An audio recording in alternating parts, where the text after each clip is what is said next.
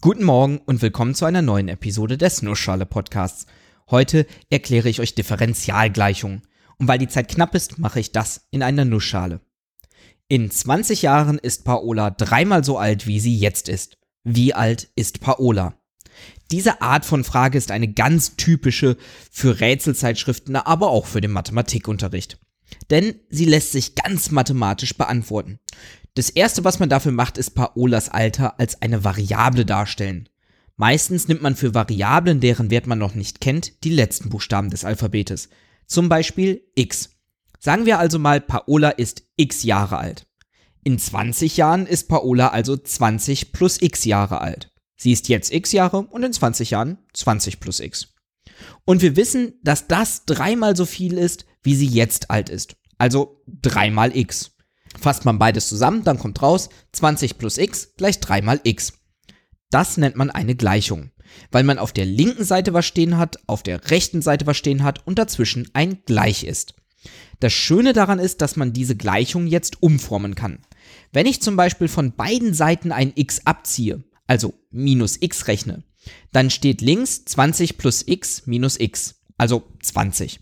Und auf der rechten Seite 3x minus x, also 2x. Zusammen ergibt das also 20 gleich 2x. Das gleiche Verfahren wende ich jetzt an, um beide Seiten durch 2 zu teilen. Danach steht dort statt 20 gleich 2x 10 gleich x.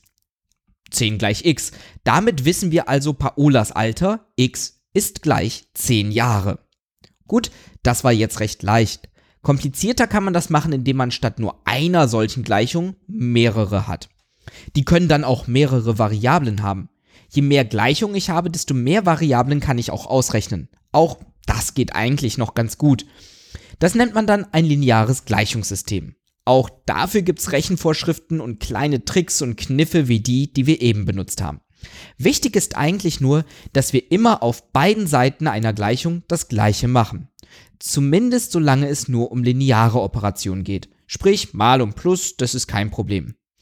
Mehr brauchen wir aber auch meistens gar nicht.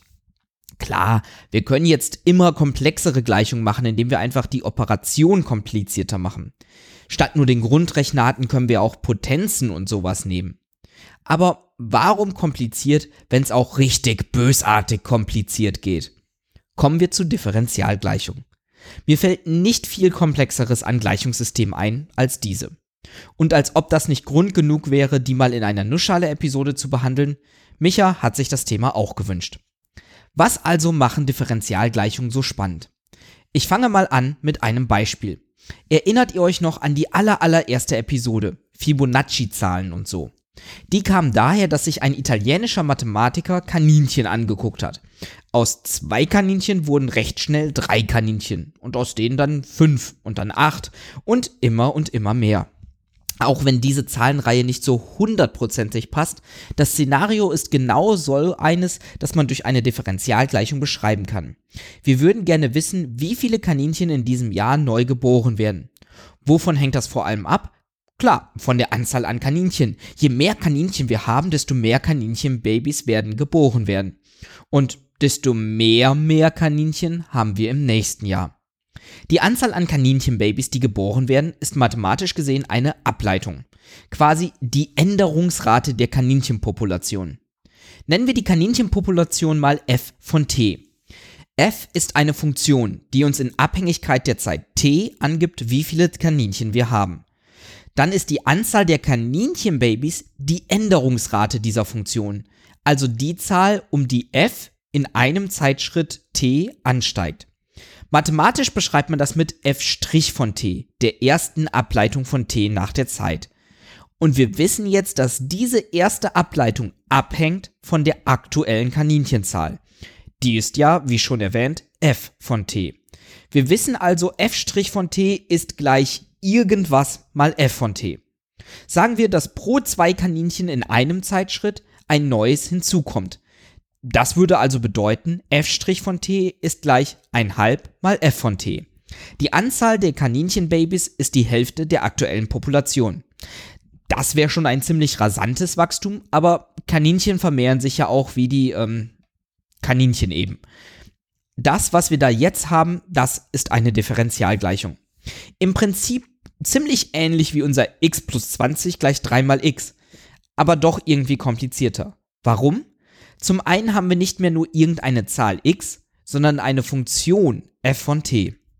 Das alleine macht schon komplizierter, weil wir mit der Gleichung nicht mehr einen einzelnen Wert beschreiben, sondern direkt eine Menge an Werten f in Abhängigkeit von anderen Werten t.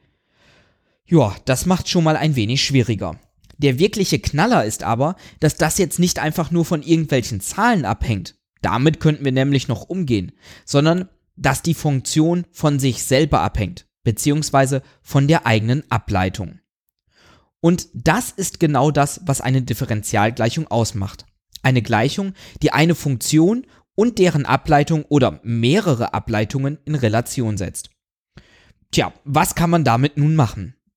Eigentlich das, was wir immer mit Gleichungen machen. Sie lösen und versuchen herauszufinden, was sich hinter unserer gesuchten Funktion versteckt.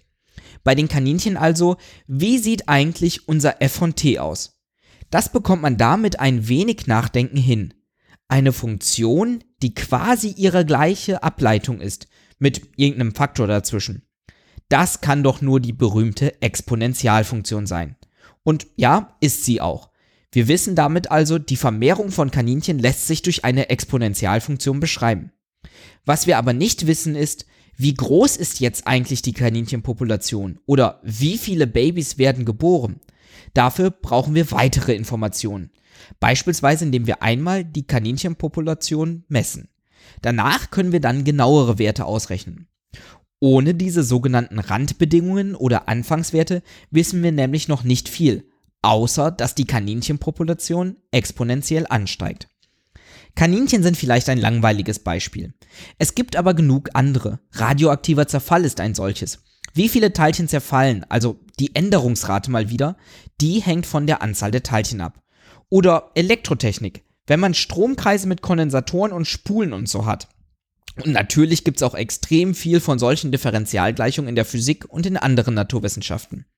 Und nein, da kommt natürlich nicht immer einfach die Exponentialfunktion raus. Bei Schwingungen wie denen in elektrischen Schwingkreisen, da kommen gerne mal Sinus- oder Cosinuskurven raus. Und die Berechnung funktioniert auch nicht einfach über bloßes Hinsehen.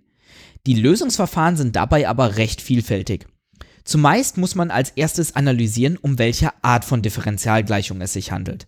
Es gibt gewöhnliche, wie die, die wir gerade hatten, oder partielle, wo man nicht nur eine Variable hat, sondern mehrere.